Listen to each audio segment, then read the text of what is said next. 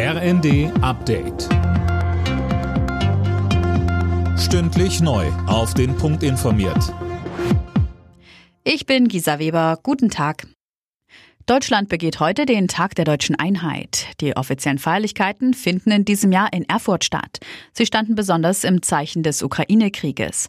Kanzler Scholz sagte, auch die Einheit der Ukraine gelte es zu verteidigen. Und dieser Krieg habe Folgen für die ganze Welt, wenn wegen des Konflikts kein Getreide mehr an bedürftige Länder geliefert wird. Und deshalb haben wir uns sehr dafür eingesetzt, dass es gelingt, Getreideexporte aus der Ukraine, aber auch aus Russland wieder möglich zu machen. Aktuell klappt das und ich hoffe, dass das auch weiter dabei bleibt. Der Nobelpreis in der Kategorie Medizin geht in diesem Jahr an Svante Pääbo. Der Schwede wird für seine Erkenntnisse zur menschlichen Evolution ausgezeichnet. Der 67-Jährige forscht zurzeit in Leipzig.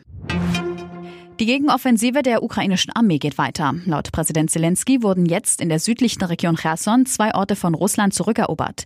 Mehr von Dirk Justus. Zuvor hatte die Ukraine bereits die strategisch wichtige Kleinstadt Liman in der östlichen Region Donetsk zurückerobert. Russland will unterdessen weiter verhindern, dass wehrpflichtige Männer das Land verlassen.